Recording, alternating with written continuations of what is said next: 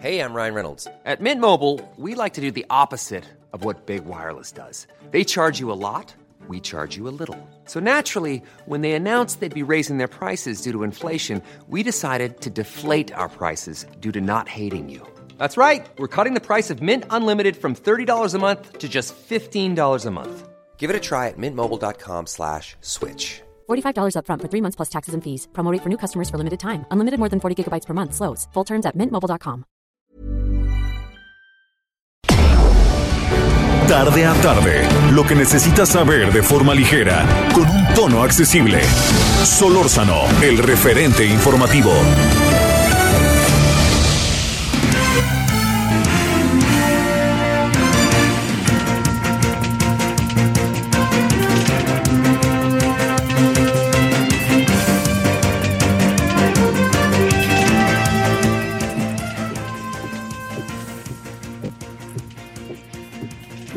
Muy buenas tardes desde esta muy, muy atribulada Ciudad de México con la gran cantidad de tránsito que hoy se ha presentado entre las lluvias y vaya usted a saber, ya ve que luego cuando empiezan ya las lluvias formalmente en lo que aquí las y los capitalinos nos vamos dando cuenta de qué se trata, tardamos un buen rato, así un buen rato en, en poder este, acostumbrarnos. Yo espero que haya pasado hasta ahora un buen día, pero sí le digo, es una tarde muy, muy complicada, muy difícil aquí en la, ciudad capital, este, en buena parte de ella. Ya sabe, te le digo, el tránsito sobre todo es la gran variable y la lluvia. Siempre tengo tenido la idea de que cuando empieza la lluvia nos empezamos a volver un poquito locos los y las capitalinas en lo que ya agarramos el rumbo nos echamos a andar. Bueno, gracias que nos acompaña, gracias que está con nosotros. Eh, le diría yo que andamos en medio de, asuntos en verdad que muy, muy, muy complejos, ¿no? Todavía.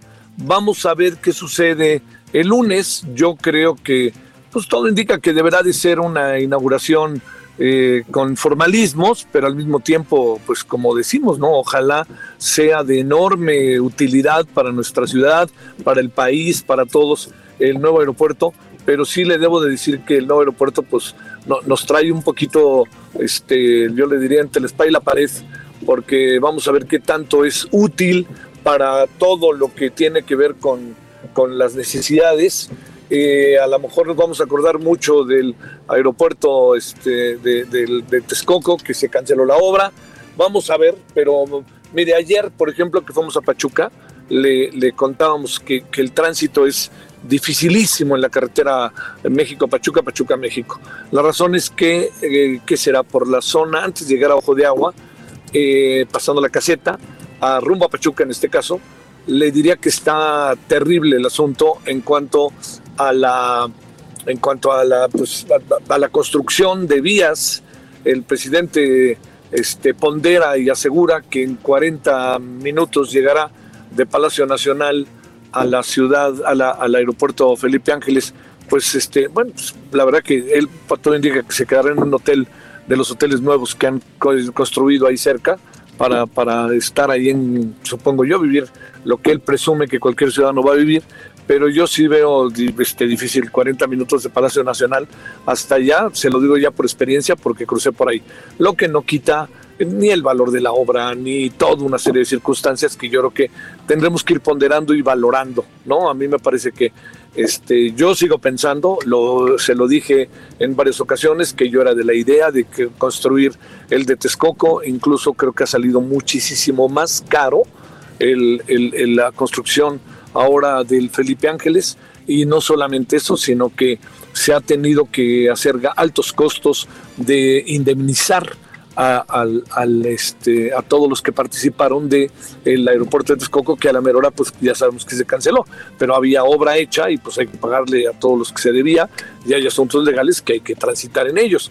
Y también le diría algo eh, que a mí me sigue llamando la atención, no sé cuál sea su opinión, pero yo sigo pensando que algo que es terrible en relación a este tema es ni más ni menos el hecho de que se habló no una, sino en innumerables ocasiones de altísimos niveles de corrupción, y déjeme decirle que, eh, que en este momento, pues sí, le diría yo, eh, no hay nadie detenido, ¿eh? no hay nadie ahí que esté bajo un juicio o algo parecido. Y eso, pues perdóneme, ¿no? Pero también le quita valor a lo que originalmente el, este, se había planteado de las razones por las cuales se cancela la obra, ¿no? Yo, yo creo que por ahí, por ahí van algunas cosas. Bueno, eso es lo primero. Lo segundo es que Alberto Linares, un periodista mexicano, fue asesinado.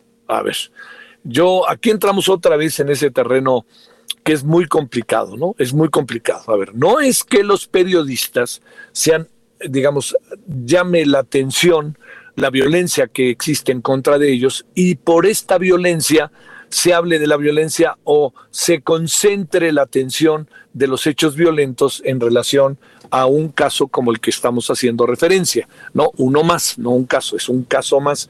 Yo ahí le diría que hay varias cosas que considerar. Una de las que es muy importante considerar es que la violencia en el país tiene una de las caras más visibles, lo que está pasando con los periodistas. Pero por favor, se inserta en el marco de hechos violentos en nuestra sociedad.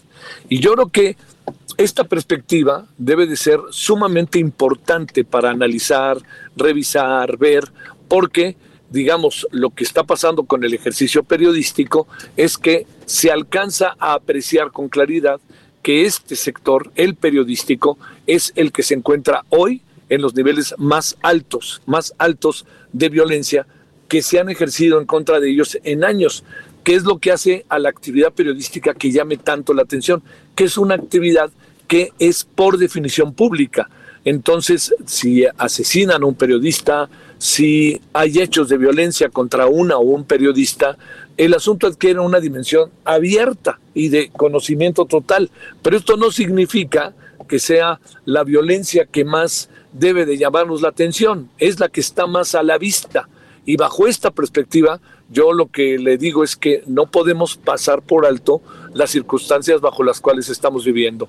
Entonces, es muy importante lo de los periodistas, pues sí es importante, mucho, como es muy importante lo que pasa en Santa María Gracia, como es muy importante lo que pasa en Fresnillo, como es muy importante lo que pasa en Tijuana, como es muy importante lo que pasa en su conjunto en Michoacán, en Zitácuaro, ¿no? que es el, el hecho en donde dos periodistas ya fallecieron de hechos violentos, brutales. Entonces, esto es importante verlo. Y también yo creo que está como para el debate y la discusión otro asunto. No sé qué piensa usted de ello.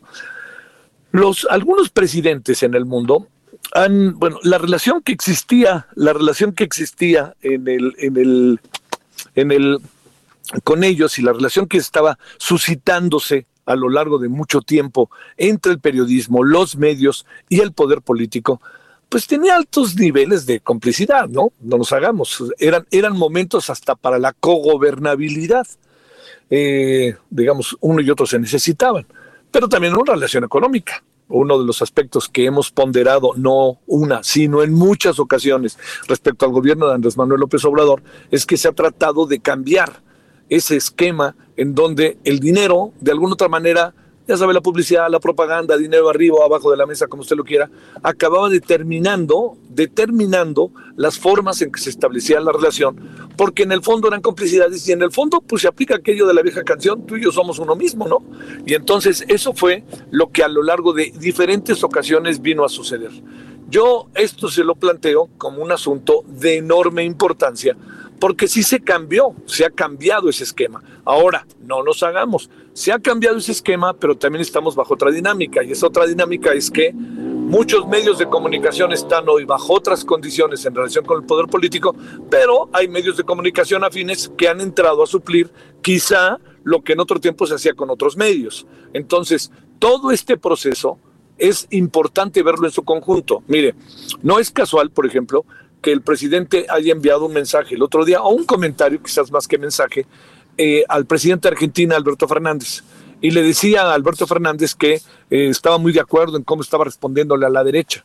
Recordemos a Donald Trump, ¿cómo le hacía Donald Trump? Donald Trump atacó a los medios, pero en buena medida se puso del lado de Fox y la empresa Fox Noticias se encargó de, Fox News se encargó de estar del lado del presidente Trump. Entonces, han cambiado, sí han cambiado un poco las cosas, pero lo más delicado de este proceso, medios de comunicación, redes y los gobiernos, es que no entremos en el terreno de quítate tú para ponerme yo ¿Qué quiero decir con esto? Que nos hagamos un lado para que entren otros medios, pero al fin y al cabo se va a, se va a repetir el mismo esquema y al final pues este, vamos a estar otra vez donde empezamos, como diría la vieja canción. Yo creo que en el caso mexicano hay muchos matices, muchos matices. Sin embargo, sin embargo, que esto es lo que me parece a mí en este sentido fundamental, es que lo que estamos viviendo ahora es que esta violencia que se ejerce contra el periodismo también puede estar, eh, diría yo, no definida, ni siquiera por asomo responsabilizo al gobierno de lo que está sucediendo, ni siquiera, pero sí se ha creado un ambiente que impide a lo mejor un ejercicio del periodismo más cabal, porque además hay un terreno de enorme impunidad por más que digan que sí los detienen, no es cierto. En muchos casos ha, habido cosas que nomás no han avanzado.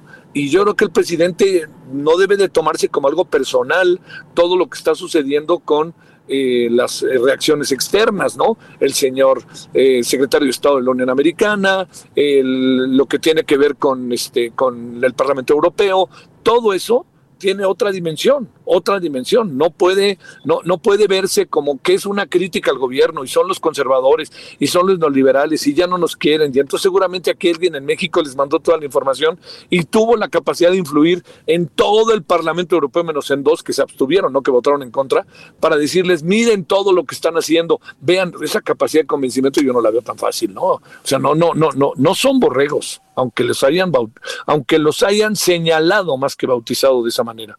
Bueno, dicho todo esto, a lo que voy es que es un terreno en donde están muy delicadas las cosas y que eh, no creo que vaya a cambiar este terreno de aquí al final de la administración.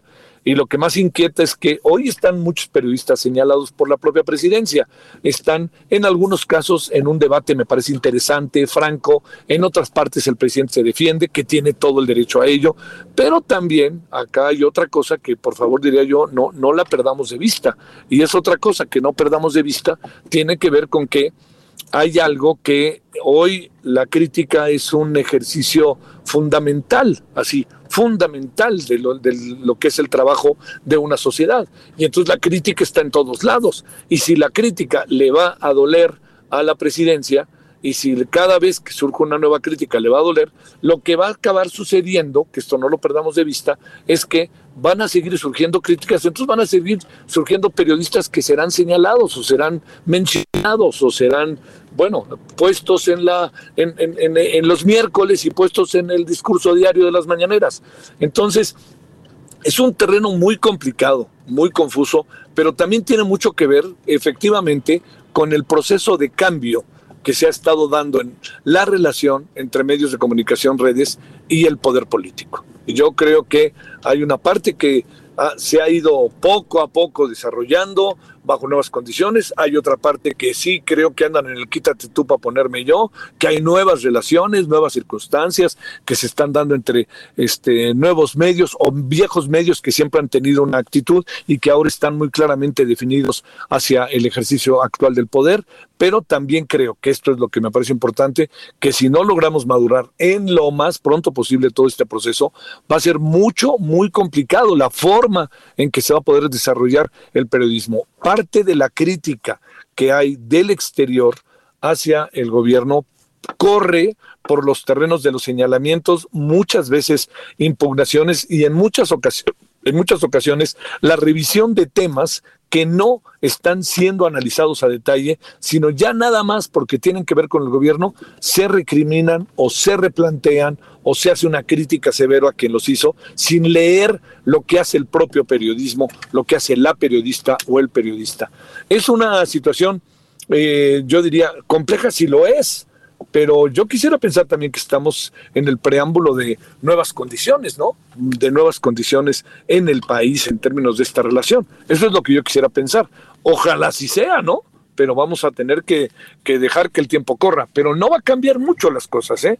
No van a cambiar mucho las cosas de lo que hoy hacemos, vemos, conocemos, que de lo que hemos visto. Yo más bien creo que la lista de periodistas pues, se irá incrementando en la medida en que crezca la crítica y si la crítica es recibida en un toma y daca eh, de, eh, de carácter este, hegeliano, diría yo, de carácter de, este, de, estar en una discusión franca, en un debate interesante, le diría el resto de la historia va a ser de buen ánimo y de buena circunstancia y de buena coyuntura para todos. Pero de otra manera este clima, este clima rijoso no va a cambiar ni tantito ni tantito, así lo verá. Surgirán nuevos periodistas que no le gustarán a lo mejor al poder político y también, para cerrar, le diría, vamos a, pasar por alto que hay mucho periodismo que se ha convertido como en, en la oposición y que en muchos casos es usado pues, no lo podemos soslayar, ¿no? Es, es también un poco la historia del periodismo, pero a lo mejor hoy, con un presidente tan fuerte, con un presidente que vive en el toma y daca, pues a lo mejor es incrementado, ¿no? Eso es, es hipótesis, a veces lo pienso, pero a veces no lo pienso, porque a veces veo que muchos colegas periodistas hacen un trabajo muy honesto que, bueno, no le acaba por gustar al, al gobierno, pero es un, es un trabajo eh, digamos, que, que, ahí está como para total, digamos, investigado y que si alguien hay detrás, pues habrá, alguien detrás, pero la clave está en si tenemos la capacidad para desmentir las investigaciones y el trabajo que se hace. Bueno, esto es parte de lo que hay. Ayer nos fuimos a Pachuca, padrísimo, ya le contamos un poco todo esto de el Salón de la Fama. El fútbol es lo más importante y lo menos importante, pero ayer era maravilloso, ¿no? Ver a un hombre como Rafa Márquez con un discurso padrísimo para inducir al, al Salón de la Fama a Ron, como le dicen a Ronaldinho Gaúcho, y le diría, este, pues jugaron juntos, este, se dieron buenos golpes juntos, pero hicieron una gran amistad juntos, y eso pues este, se, vio ayer entre las muchas cosas que pasaron. Muy interesante. Eh, mañana no lo pierda de vista, hoy miércoles, mañana jueves, se va a reunir eh, a puerta cerrada, hay que, hay que preguntarse por qué a puerta cerrada todo el mundo, ¿no? Hoy me decían algo, a lo mejor es porque hay asuntos profundamente delicados, pero yo creo que hay que hablar las cosas abiertas a, la nación, ¿no? Tal cual. Pues eh, mañana van a hablar los diputados, diputadas con las directivas, a lo mejor van algunos niños del equipo, de equipos del fútbol, sobre todo, todo a partir de Querétaro, que eso no se olvida lo que sucedió en el corregidor. Bueno, vámonos ahora, si le parece, esto es el preámbulo eh, vámonos a las 17 con 16 en la hora del centro. Y si le parece, bueno, aquí andamos. Gracias que nos acompaña Heraldo Radio 98.5 de FM, su servidor Javier Solórzano. Y traemos un asunto importante de entrada. Rusia. Solórzano, el referente informativo.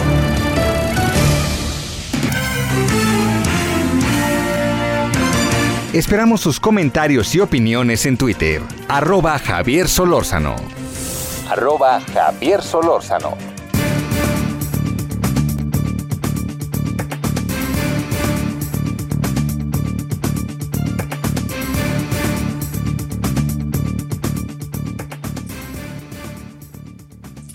Bueno, estamos de vuelta, 17-17 en hora del centro. Dejan Mihailovic, querido Dejan, ¿cómo has estado? Te saludo con mucho gusto. Buenas tardes desde México. Muy, muy buenas tardes, Javier. Un placer saludarte a ti y a tu equipo de producción. Gracias.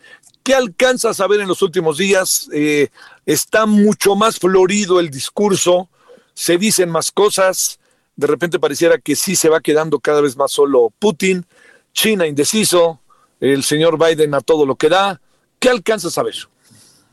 Sí, eh, de entrada yo enfatizaría dos cosas, Javier. Lamentablemente ninguna de las dos alienta uh, nuestro optimismo. La primera es que sobre el campo de la batalla, pues los combates se eh, endurecen cada vez más, eh, se reportan más muertos, sí. más heridos, más destrucción de la infraestructura, más zonas urbanas severamente afectadas por las operaciones, tanto en la parte de Ucrania invadida por las tropas eh, rusas como en la zona de Donbass, donde también el ejército ucraniano intensifica sus acciones militares en contra de la población civil afectada en estas dos repúblicas autoproclamadas y por otro lado poca actividad diplomática eh, con el fin de, lograr un eventual eh, cese al fuego eh, y, y, este, encaminar las negociaciones para que todo esto, todo esto termine, Javier.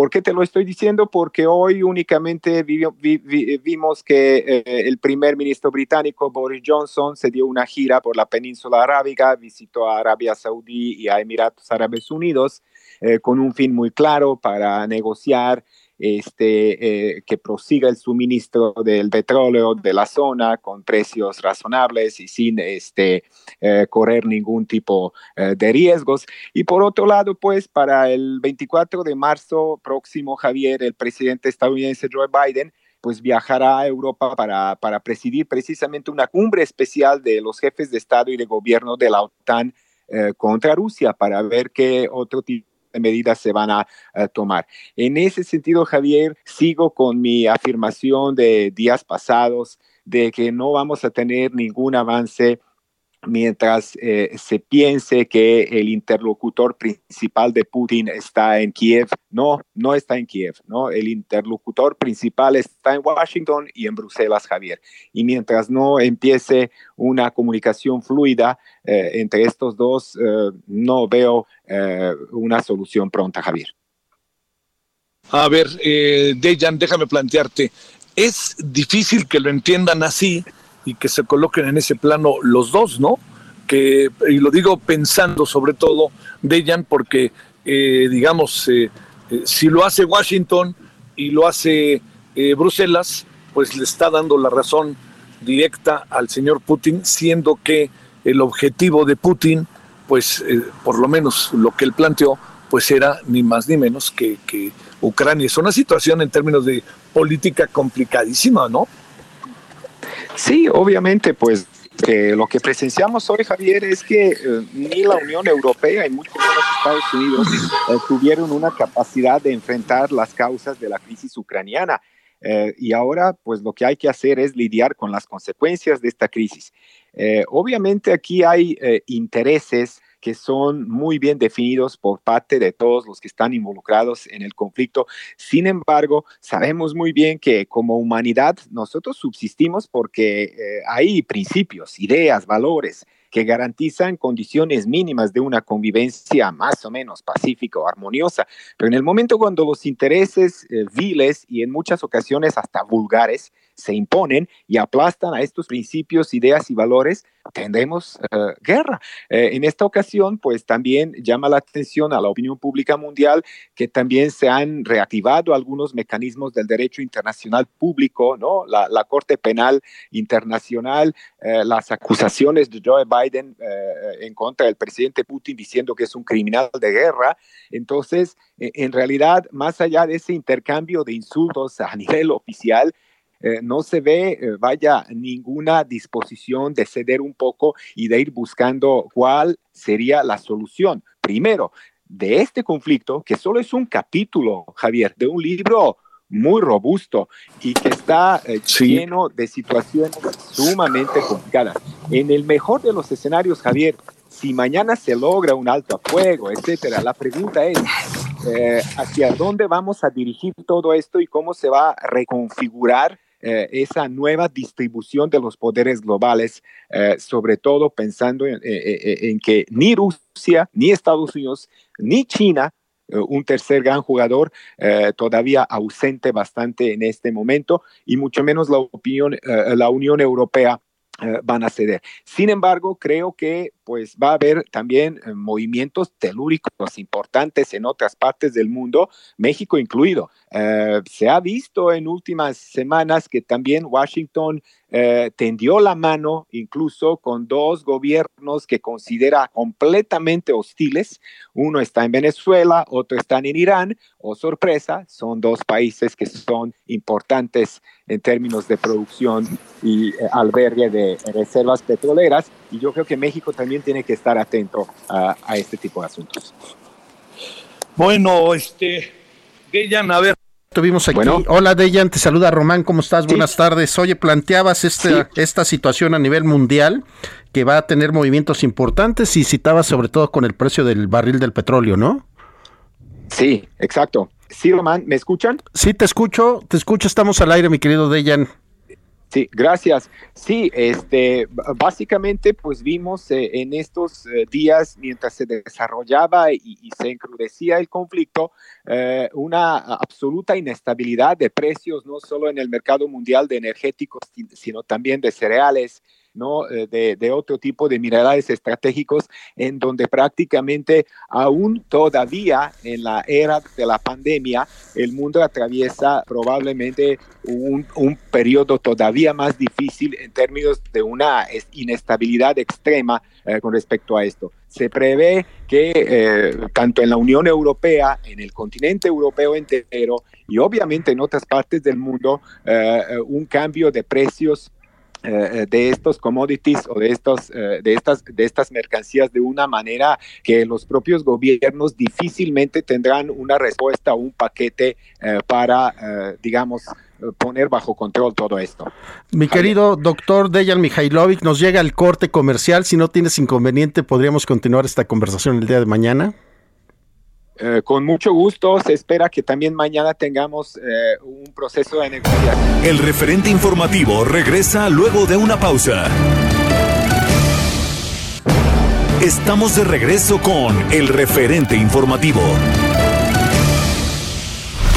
En el referente informativo le...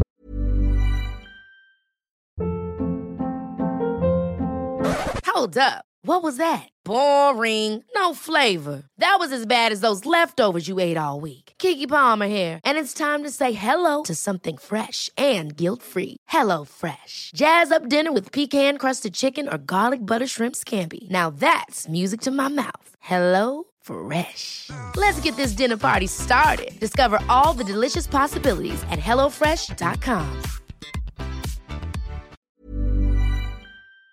Presentamos información relevante. Gobierno de la Ciudad de México presenta plan para acelerar la recuperación económica. Jaime Rodríguez Calderón, el Bronco, obtuvo un amparo tras la acusación por desvío de recursos. Llega a México segundo avión con evacuados de la guerra en Ucrania. La Asociación Mexicana de Instituciones de Seguros prevé crecimiento de hasta 4% para 2022. Vecinos de 150 colonias de la Ciudad de México y Estado de México piden cambiar las rutas aéreas. INE arranca con distribución de 92 millones de papeletas para la revocación de mandato. Descubren en Israel variante desconocida del COVID-19. Japón registra fuerte sismo de 7.3 en Fukushima, activa alerta de tsunami.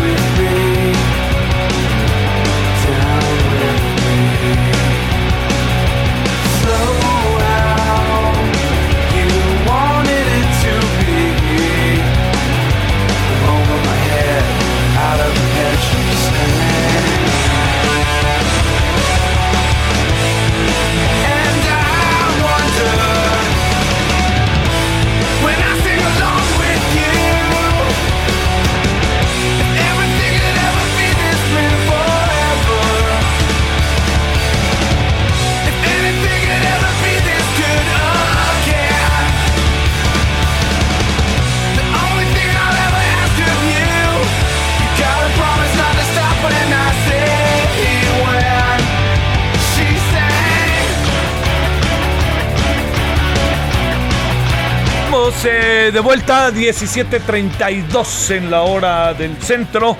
Eh, bueno, ya ve que estuvo por ayer por aquí Foo Fighters. Eh, estamos escuchando esta banda que ayer se presentaron con casa llena, ¿eh? En el Foro Sol, casa llena. el Foo Fighters, que es bastante conocido. Everlong es lo que estamos escuchando. 17.33 en la hora del centro.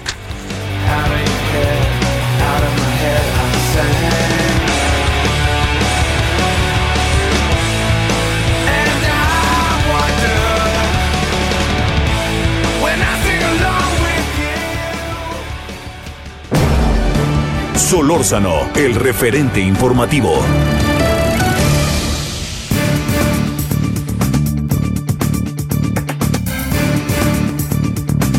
Bueno, ya habrá tiempo para que hablemos del caso de Sandra Cuevas.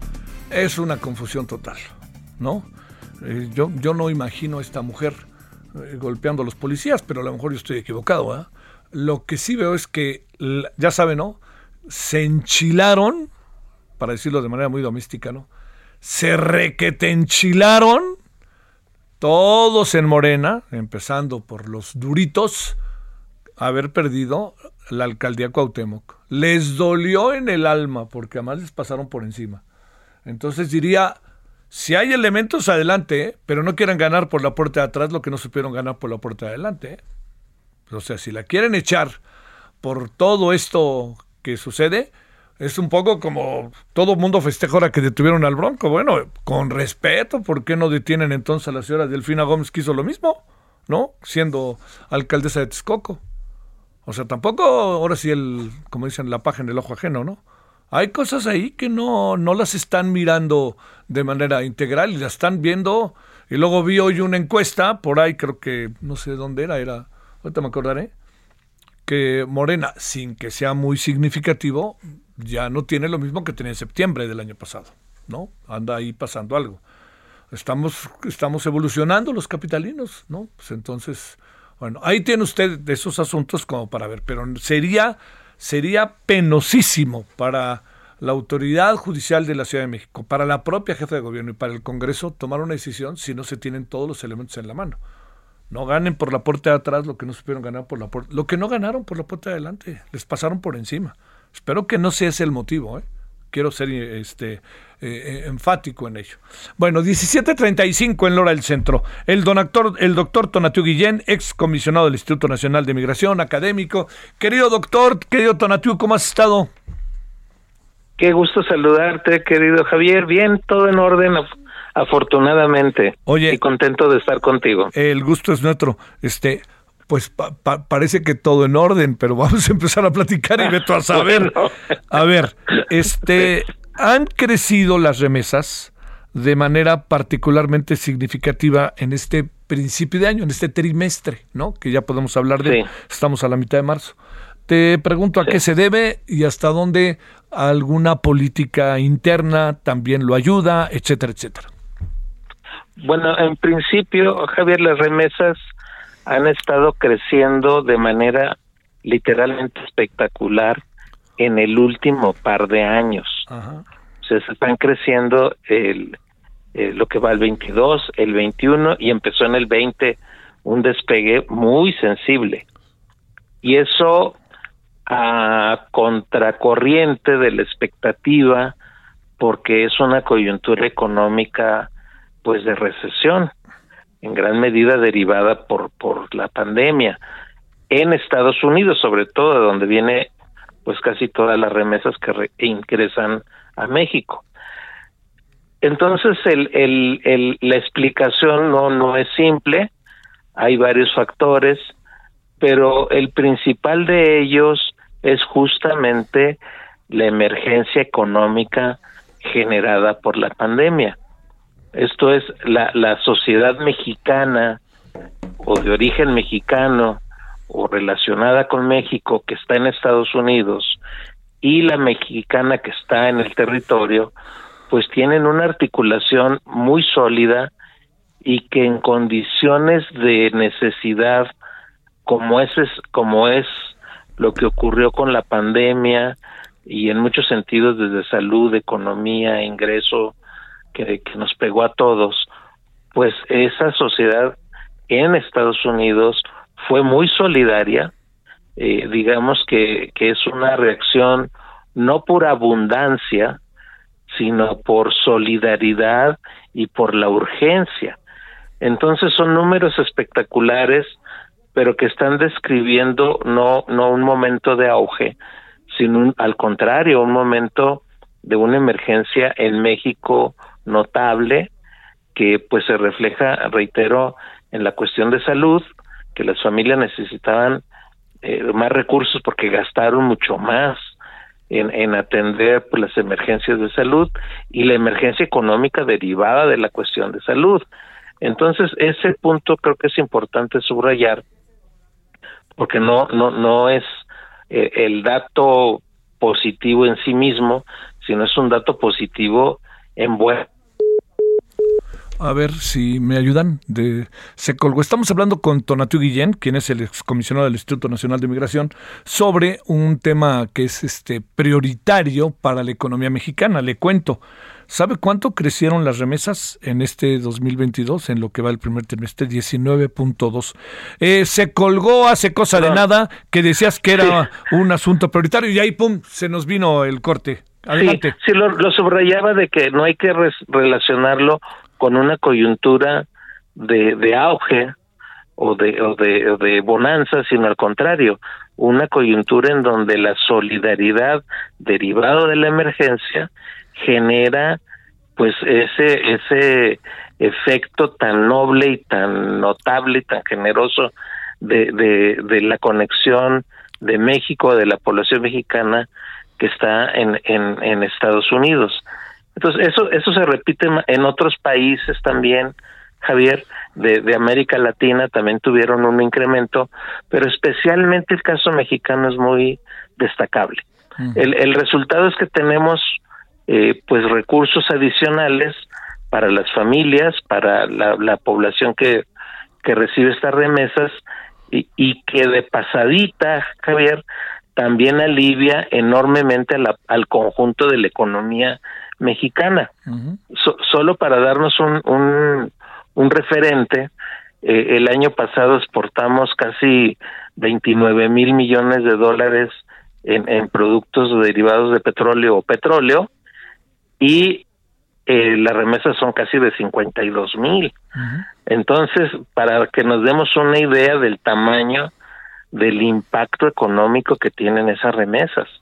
Y, y si nuestra situación en términos de, de pobreza, para decirlo claramente, no fue más dura, no fue tanto por, por apoyos gubernamentales que también por ahí cuentan, sino una cantidad de recursos que multiplica muchas veces lo que el gobierno federal da en subsidios, eh, sobre todo a adultos mayores y, y jóvenes, como es muy, muy conocido. Entonces, la, las remesas se convierten en un recurso no solamente familiar, sino macroeconómico de alto impacto para el conjunto de la economía mexicana y, y se están convirtiendo pues en un recurso tan importante que ahorita ya es más o menos el 4% del PIB, lo cual es una barbaridad. Entonces son son recursos impresionantes que seguramente se van a conservar este año que, que tiene, reitero, muchos factores, pero sobre todo yo, yo creo que es un mal, mal signo leerlos como momento de auge y bonanza, sino al revés, es, es el tamaño del hoyo que, que la economía mexicana y la sociedad mexicana tiene y que está siendo cubierto pues de esta manera tan generosa por, por los mexicanos del otro lado, que, que son muchísimos también y del que ya también hablamos de la del México como nación transterritorial, Javier. E, es esa esa nación transterritorial se retrata de la manera más noble y, generosa por el lado de las de las remesas. Oye, eh, no no no no para menospreciar lo que eventualmente haga el gobierno, pero el gobierno pasa pasa a segundo plano el gobierno mexicano, no tanto por otra cosa, sino que ponderarlo es ponderar lo que nos mandan, pero no necesariamente significa haber un cambio de política hacia la migración en Estados Unidos por parte de México, mayor vehemencia para la defensa de los intereses de los, eh, de los paisanos, cosas de ese tipo. Por ahí no pasa el asunto, y no lo digo peyorativamente, ¿eh? pero por ahí no pasa. Yo creo que es un desperdicio total, Javier, que no, no valoremos y, y, y este escenario de, de la nueva nación que somos, de la generosidad tan extraordinaria que hay del otro lado y que no cambiemos la, la el pues aunque sea el discurso. Ya no te voy a decir las políticas de atención a los mexicanos repatriados o, o, a, o a la población que regresa de manera voluntaria o a la población que ahorita está solicitando asilo en, en la población mexicana, ¿eh? no me refiero a la, a la de otros países, que está solicitando asilo en Estados Unidos porque han sido desplazados de lugares como Michoacán o como Guerrero, por ejemplo, que es donde están las situaciones más críticas. Eh, eh, ese, esos, ojalá hubiera cambios de discurso y de acción, pero, pero creo que son como mundos disociados, Javier, lamentablemente, en donde tenemos una, un, un acto de nobleza y generosidad tan, tan extraordinario, y del otro lado no cambiamos pues nuestra relación por lo menos con las situaciones humanamente más críticas de lo que es nuestra eh, emergencia migratoria, sobre todo cuando hay repatriaciones o cuando se separan familias o cuando las familias tienen que huir ahora de, de sur a norte por razones de desplazamiento interno. Entonces ahí hay como un desencuentro que por lo pronto solo lo subrayo, Javier, y que suena como una paradoja de, de, de todo eso que estamos viendo de, de generosidad de norte a sur y, y de sur a norte, para poner la metáfora igual, pues no reaccionamos con la misma coherencia con la que debiéramos estar. Sí, sí, sí. A ver, para, para cerrar, eh, eh, Tonatiu, una reflexión sobre los acuerdos que además es un tema de seguridad y al mismo tiempo hubo un mandaron a Estados Unidos al huevo, aquel que fue detenido en la frontera en eh, este Nuevo Laredo. Eh, ¿De qué pudieron haber platicado, qué acuerdos o para qué son estas reuniones que algún día estuviste cerca de ellas, como la que tuvo el presidente y el señor Alex Mayorkas en términos de seguridad y en términos de migración? Yo creo que hay una preocupación muy eh, creciente en Estados Unidos sobre la cuestión del rol del crimen organizado en México con relación a, no solo drogas, sino ya también con impacto político en determinadas regiones y en, en, en escenarios pues que por ejemplo en la frontera ahora lo que vimos en Nuevo Laredo pues fue dramático, ¿no? De que ya sí, sí. hay escenarios, este, pues, que desbordan cualquier concepto de normalidad o de o de Estado de Derecho. Entonces sí creo que ahí hay eh, la primera eh, mensaje es que hay una preocupación importante ya ya de primer nivel del gobierno de Estados Unidos haciéndose presente con el mexicano señalando esa preocupación y del otro lado, y esa es la parte que ya no me simpatiza mucho, para decirlo con franqueza, sí. es de que se preserva la dureza sí. en el mensaje con relación a la migración y refugio.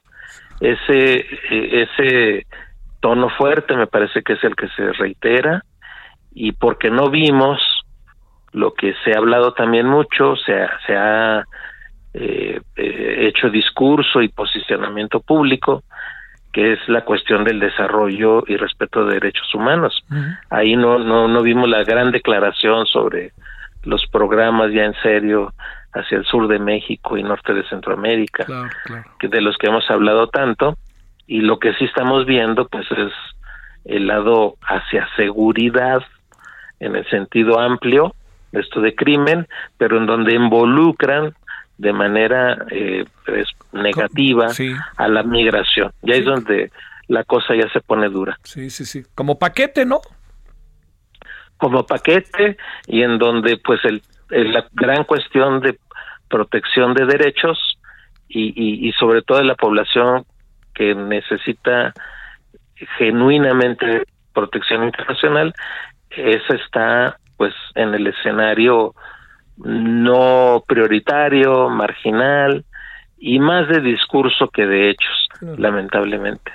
Te mando un gran saludo, como siempre, y mi agradecimiento, doctor Tonatiu Guillén. Igualmente, querido Javier, un abrazo. Un abrazo, gracias, Tonatiu. Ya escuchó usted dos asuntos importantes. El primero, cómo han arrancado las remesas de manera tan, de manera tan positiva, crecen y crecen, 19.6 solamente en enero, y eh, el encuentro entre el presidente y el señor Alex Mayorkas de Seguridad de los Estados Unidos. 17.48 en la hora del centro. Solórzano, el referente informativo.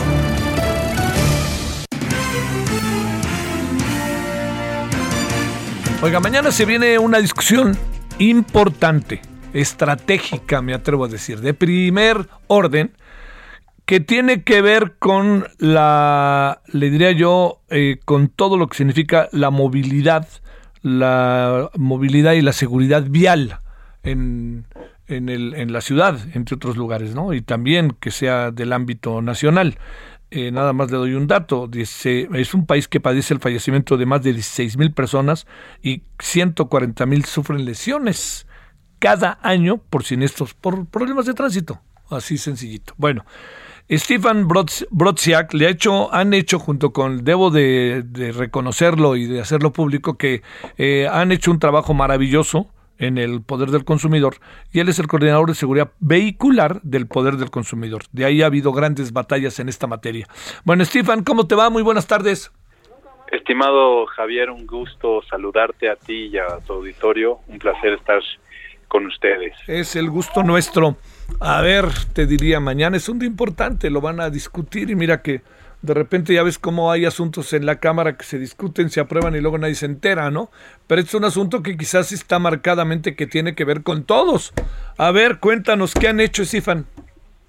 Pues bueno, es el trabajo de muchísimas organizaciones, principalmente eh, familiares de víctimas, eh, asociaciones de la sociedad civil, y desde luego pues muchos y muchas y muchos especialistas que estamos en la materia eh, que hemos empujado esta ley para que salga desde hace por lo menos seis años y que finalmente a partir de, del año 2020 eh, que logramos la, la modificación del cuarto artículo constitucional donde se consagra la movilidad en condiciones de seguridad vial, accesibilidad, este, eh, igualdad, eh, pues hemos, hemos logrado ir empujando esta agenda de movilidad y seguridad vial y lo que tenemos ahora, pues bueno, es el, es el fruto de esos esfuerzos y esa constancia que, que hemos tenido muchas personas que estamos involucrados en, en la materia.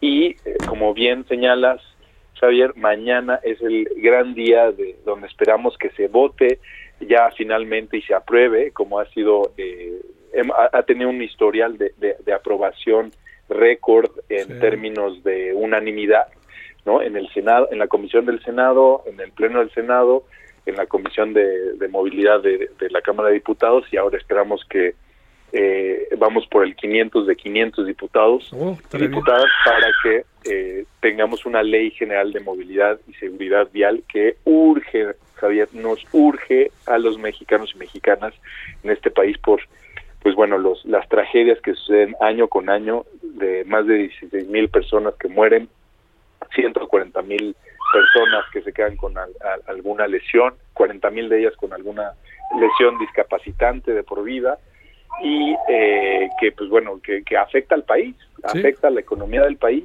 y que eh, pues bueno, esta da esta ley por primera vez en nuestro país, ya con este cambio constitucional, por primera vez se se permite a los legisladores actuar en la materia y ese es nuestro llamado a que se sienten las bases jurídicas para tener un piso parejo que a nivel federal se pueda eh, servir como referente para que los eh, diferentes eh, órdenes de gobierno puedan ir adecuando sus marcos de, jurídicos para adoptar los los mejores estándares en infraestructura en transporte público, en diseño de, vehículos por el tema de la seguridad vehicular y desde luego en la expedición de licencias, que es uno de los grandes pendientes en nuestro país, Javier. A ver, esos serían los grandes elementos. ¿Qué otros grandes elementos deberían de aprobarse y que tú, yo y que nos escuchan ya estén bajo circunstancias un poco más seguras y con más derechos, diría yo, ¿no? En todos los sentidos, en las calles del país. Sí, eh, un, un eh, tenemos eh, temor, Javier, por la, la, influencia que tiene la industria automotriz en, en, en, el legislativo y tenemos temor de que metan reservas a uno de los artículos principales que habla de los estándares de seguridad de los vehículos nuevos en los cuales pues bueno estamos metiendo las provisiones necesarias para que las regulaciones eh, nacionales pues sigan la, la, ahora sí que las, las mejores prácticas a nivel internacional reconocidas que no es ningún hilo negro Javier son cosas que ya hay existe evidencia de, los estándares de seguridad vehicular que sabemos que salvan vidas no sabemos que son necesarios entonces eh, es un atento llamado a todas las legisladoras y legisladores que, que estarán involucrados en la votación mañana a que aprueben la ley en sus términos actuales sin reservas para que ya podamos contar con una ley general de movilidad y seguridad vial. Muy bien. Oye, Estefan, pues a ver si pues a ver si mañana hablamos. Yo supongo que esto quisiera pensar que va a ser un trámite nada más, ¿no? Pero si es aprobada o no es aprobada, en los términos en los que tú lo estás planteando, pues este hablemos mañana, si te parece, y ya nos das tu percepción de lo que acabó pasando. Sí, sí nada más, eh, perdóname Javier, tengo, nos están actualizando eh, en este momento. Eh, No, no, desgraciadamente no, no, no se va a subir mañana. No. Se va a postergar la, la votación, ya nos viene la, la comunicación desde, desde la Comisión de Movilidad. Sí. Y pues bueno, no hay desgraciadamente es una es para nosotros y nosotras no es una no es una buena noticia porque bueno este, Se, abre el, el, panorama para que pueda ser intervenida más la ley, para que puedan este, los cabilderos de la industria este, meterse. meterse y detener, que es lo que hemos visto que han hecho durante años. Bueno, gracias Estefan, buenas tardes. Muchísimas gracias Javier. Hasta aquí, Solórzano, el referente informativo.